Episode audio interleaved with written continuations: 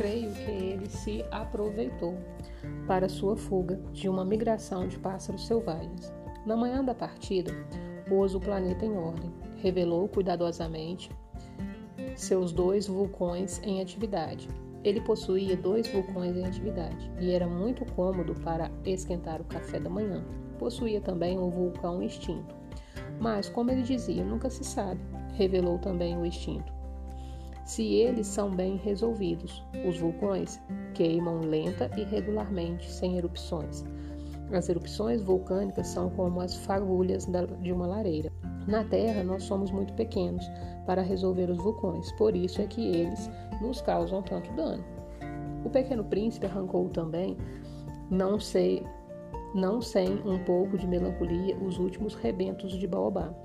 Ele julgava nunca mais voltar, mas todos esses trabalhos de rotina lhe pareceram naquela manhã extremamente doces, e quando rogou pela, regou pela última vez a flor e se preparava para colocá-la sob a redoma, recebeu e percebeu que estava com vontade de chorar.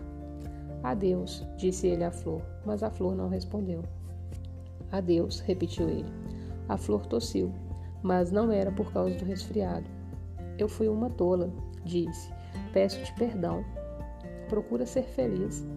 A ausência de insultos o surpreendeu. Ficou parado totalmente sem jeito, com a redoma no ar. Não podia compreender essa ternura. É claro que eu te amo, disse a flor. Foi minha culpa que não soubestes de nada. Isso não tem importância. Fostes tão tolo quanto eu. Procura ser feliz. Pode deixar a redoma, não preciso mais dela. Mas o vento. Não estou tão resfriada. O ar fresco da noite me fará bem.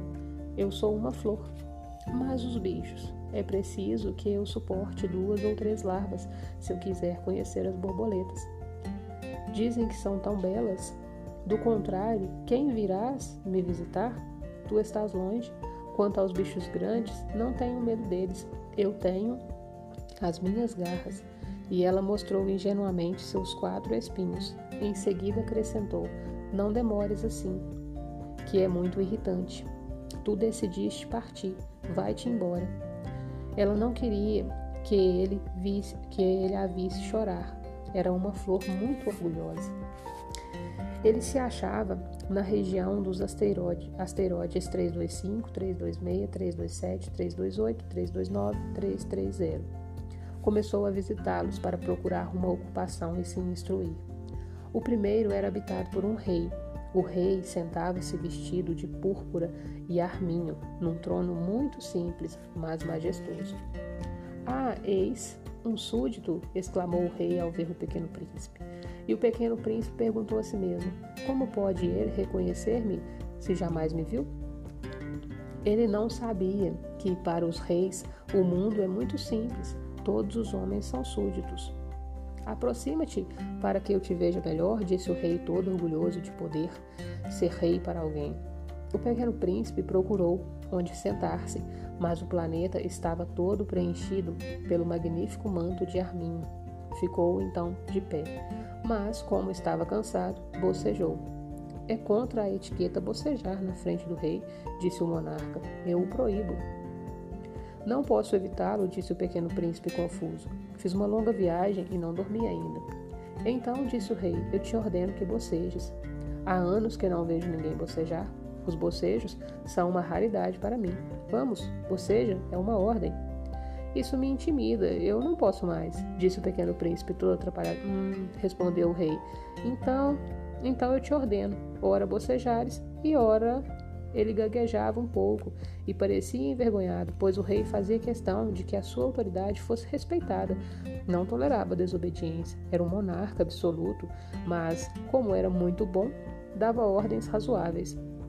Se eu ordenasse, costumava dizer, que um general se transformasse numa gaivota e o general não me obedecesse, a culpa não seria do general, seria minha. Posso sentar-me? perguntou timidamente o pequeno príncipe. Eu te ordeno que te sentes, respondeu-lhe o rei, que puxou majestosamente um pedaço do manto de arminho. Mas o pequeno príncipe se espantava. O planeta era minúsculo. Sobre quem reinaria o rei? Majestade, eu vos peço perdão de ousar interrogar-vos. Eu te ordeno que me interrogues, apressou-se o rei a declarar. Majestade, sobre quem, quem e o que reinas? Sobre tudo, respondeu o rei, com uma grande simplicidade. Sobre tudo? O rei, com um gesto discreto, indicou o seu planeta e os outros planetas, e também as estrelas. Sobre tudo isso, disse o pequeno príncipe. Sobre tudo isso, respondeu o rei. Pois ele não era apenas um monarca absoluto, era também um monarca universal. E as estrelas vos obedecem? Sem dúvida, disse o rei. Obedecem prontamente. Eu não tolero indisciplina. Tanto poder maravilhou o pequeno príncipe, e ele, se ele fosse detentor desse poder, assistiria não a 44, mas a 72, ou mesmo a 100 ou a 200 pores do sol no mesmo dia, sem precisar sequer afastar da cadeira. E como se sentisse um pouco triste a lembrança do seu pequeno planeta abandonado, ousou solicitar ao rei uma graça. Eu desejava ver um pôr do sol. Fazei-me esse favor? Ordenai o sol que se ponha? Se eu ordenasse a meu general voar de uma flor a outra como uma borboleta, eu ou escrever uma tragédia ou transformar-se em uma gaivota, o general não executasse a ordem recebida, que ele ou eu estaria errado? Vós, respondeu com firmeza o pequeno príncipe. Exato, é preciso exigir de cada um o que cada um pode dar, replicou o rei. A autoridade se fundamenta na razão. Se ordenares ao teu povo que ele se lance ao mar, todos farão a revolução. Eu tenho o direito de exigir obediência, porque minhas ordens são razoáveis. E meu pôr do sol? Lembrou o pequeno príncipe que nunca esquecia uma pergunta que houvesse feito. Teu pôr do sol tu terás. Eu exigirei, mas eu esperarei, no meu conhecimento de governante, que as condições sejam favoráveis. Quando serão? indagou o pequeno príncipe. Hein? respondeu o rei, que consultou inicialmente um grosso calendário. Será lá por volta de por volta das sete horas e quarenta esta noite, e tu verás como sou bem obedecido. O pequeno príncipe bocejou, lamentava a falta do seu pôr do sol e depois já estava um pouco aborrecido. Não tenho mais, mais nada que fazer aqui, disse ao rei. Vou prosseguir minha viagem. Não partas, respondeu o rei, que estava orgulhoso de ter um súdito. Não partas, eu te faço ministro. Ministro de quê? Da justiça. Mas não há ninguém a julgar? Nunca se sabe, disse o rei. Ainda não dei uma volta no meu reino. Estou muito velho, não tenho lugar para carruagem e andar andar cansa-me muito. Oh, mas eu já vi, disse o pequeno príncipe, que se inclinou para dar mais uma olhada do outro lado do planeta. Não consigo ver ninguém. Tu julgarás a ti mesmo, respondeu-lhe o rei. É o mais difícil. É bem mais difícil julgar a si mesmo que julgar os outros. Se consegues fazer um bom julgamento de ti, és um verdadeiro sábio. Mas eu posso julgar-me a mim próprio em qualquer lugar, replicou o príncipe. Não preciso para isso ficar morando aqui. Ah, disse o rei, eu tenho quase certeza de que há um velho rato no meu planeta, e eu o escuto à noite. Tu poderás julgar este rato. Tu o condenarás à morte de tempos em tempos. Assim a tua vida dependerá da tua justiça, mas tu o perdoarás sempre para poupá-lo, pois só temos um. Eu, respondeu o pequeno príncipe, eu não gosto de condenar à morte e acho que vou mesmo embora. Não, disse o rei.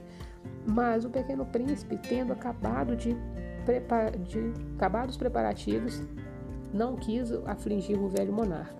Se Vossa Majestade deseja ser prontamente obedecida, poderá dar-me uma ordem razoável. Poderia ordenar-me, por exemplo, que eu partisse em menos de um minuto. Parece-me que as condições são favoráveis. Como o rei não disse nada, o pequeno príncipe hesitou um pouco, depois suspirou e partiu. Eu te faço meu, meu embaixador, apressou-se o rei a gritar. Tinha um ar de grande autoridade. As pessoas grandes são muito esquisitas, pensava o pequeno príncipe durante a viagem. O segundo planeta era habitado por um vaidoso. Ah, um admirador vem me visitar, exclamou de longe o vaidoso. Mal avistar o pequeno príncipe, porque para os vaidosos, os outros homens são sempre admiradores. Bom dia, disse o pequeno príncipe. Tu tens um chapéu engraçado. É para agradecer, exclamou o vaidoso. Para agradecer quando me aclamam. Infelizmente, não passa ninguém por aqui. Ah, sim? disse o pequeno príncipe, sem compreender. Bate tuas palmas uma na outra, aconselhou o vaidoso. O pequeno príncipe bateu as mãos uma na outra. O vaidoso agradeceu modestamente, erguendo o chapéu. Ah, isso é mais divertido do que a visita ao rei, disse consigo mesmo o pequeno príncipe, e recomeçou a bater as palmas uma na outra. O vaidoso recomeçou a agradecer, tirando o chapéu. Após cinco minutos de exercício, o pequeno príncipe cansou-se com a, mon a monotonia daquele jogo. É para o chapéu cair? perguntou ele. O que preciso fazer? Mas o vaidoso não ouviu. Os vaidosos só ouvem os elogios. Não é verdade que tu me admiras muito? perguntou ele ao pequeno príncipe. Que quer dizer? Que quer dizer admirar? Admirar significa reconhecer que eu sou o homem mais belo, mais bem vestido, mais inteligente e mais rico deste planeta. E de todo o resto. Mas só tu moras no teu planeta. Dá-me esse prazer, admira-me mesmo assim. Eu te admiro, disse o pequeno príncipe, dando de ombros. Mas para que te interessa isso? E o pequeno príncipe foi-se embora. As pessoas grandes são decididamente muito bizarras, pensou ele durante a sua viagem. O planeta seguinte era habitado por um bêbado. Esta visita foi muito curta, mas mergulhou o pequeno príncipe na mais profunda melancolia. Que fazes aí? perguntou ele ao bêbado, que se encontrava silenciosamente instalado diante de uma coleção de garrafas vazias e uma coleção de garrafas cheias. Eu bebo, respondeu o bêbado com um ar fúnebre. Por que é que bebes? perguntou-lhe o pequeno príncipe. Para esquecer, respondeu o beberrão. Esquecer o quê?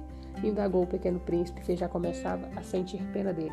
Esquecer que eu tenho vergonha, confessou o bêbado, baixando a cabeça. Vergonha de quê? investigou o príncipe, que desejava socorrer. Vergonha de beber, concluiu o beberrão, encerrando-se definitivamente em um silêncio. E o pequeno príncipe foi-se embora, perplexo. As pessoas grandes são decididamente muito, muito bizarras, dizia para si mesmo durante a viagem. O quarto planeta era o do homem de negócios. Estava tão ocupado que não levantou sequer a cabeça à chegada do pequeno príncipe. Bom dia, disse-lhe este. O teu cigarro está apagado. Três e dois são cinco, cinco e sete são doze, doze e três são quinze. Bom dia, quinze e sete, vinte e dois, vinte e dois e seis, vinte e oito. Não há tempo para acender de novo. Vinte e seis e cinco, trinta e um. Ufa, são, pois, quinhentos e um milhões seiscentos e vinte e dois mil setecentos e trinta e um. Quinhentos milhões de quê? Hein? Ainda estás aqui? Quinhentos e um milhões de eu não sei mais. Tenho tanto trabalho, sou um sujeito sério, não me preocupo com ninharias. Dois e cinco, sete, quinhentos milhões de quê? Repetiu o pequeno príncipe, que nunca na sua vida renunciaria a uma pergunta, uma vez que a tivesse feito. O homem de negócio levantou a cabeça. Há 54 anos que habito este planeta e só fui incomodado três vezes. A primeira vez foi há 22 anos por um besouro que veio não sei de onde, fazia um barulho terrível e cometi quatro erros na soma. A segunda foi há 11 anos por uma crise de reumatismo, por falta de exercícios. Não tenho tempo para passeio, sou um sujeito sério. A terceira é esta. Eu dizia, portanto, 501 milhões, milhões de que o homem de negócios entendeu que não havia esperança de ter paz. Milhões dessas coisinhas que se veem às vezes no céu. Moscas? Não, não. Essas coisinhas que brilham. Abelhas? Não. Essas coisinhas douradas que fazem sonhar os preguiçosos, mas eu sou uma pessoa séria, não tenho tempo para sonhar acordado. Ah, as estrelas. E isso mesmo, estrelas. E o que fazem com 500 milhões de estrelas? 501 milhões 622 mil 70 731 Eu sou um sujeito sério, gosto de precisão. E o que fazes com essas estrelas? O que faz com elas? Sim, nada, eu as possuo. Tu possui as estrelas? Sim, mas eu já vi um rei que os reis não possuem, eles reinam sobre. É muito diferente. E de que te serves possuir estrelas? Servem para ser rico. E para que te serve ser rico? Para comprar outras estrelas, se alguém achar. Esse aí, disse o pequeno príncipe para si mesmo, raciocina um pouco como bêbado. No entanto, fez ainda algumas perguntas. Como pode a gente possuir estrelas? De quem são elas? Respondeu o ameaçador, o homem de negócio. Eu não sei, de qualquer um. Logo são minhas, porque pensei nisso primeiro. Basta isso? Sem dúvidas, quando achas um diamante que não é de ninguém, ele é teu. Quando achas uma ilha que não é de ninguém, ela é tua. Quando tens uma ideia primeiro, tua registra, ela é tua. Portanto, eu possuo as estrelas, pois ninguém antes de mim teve a ideia de as possuir.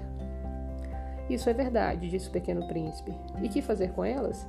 Eu as administro, eu as conto e reconto, disse o homem de negócios. É difícil, mas eu sou um homem sério. O pequeno príncipe ainda não estava satisfeito.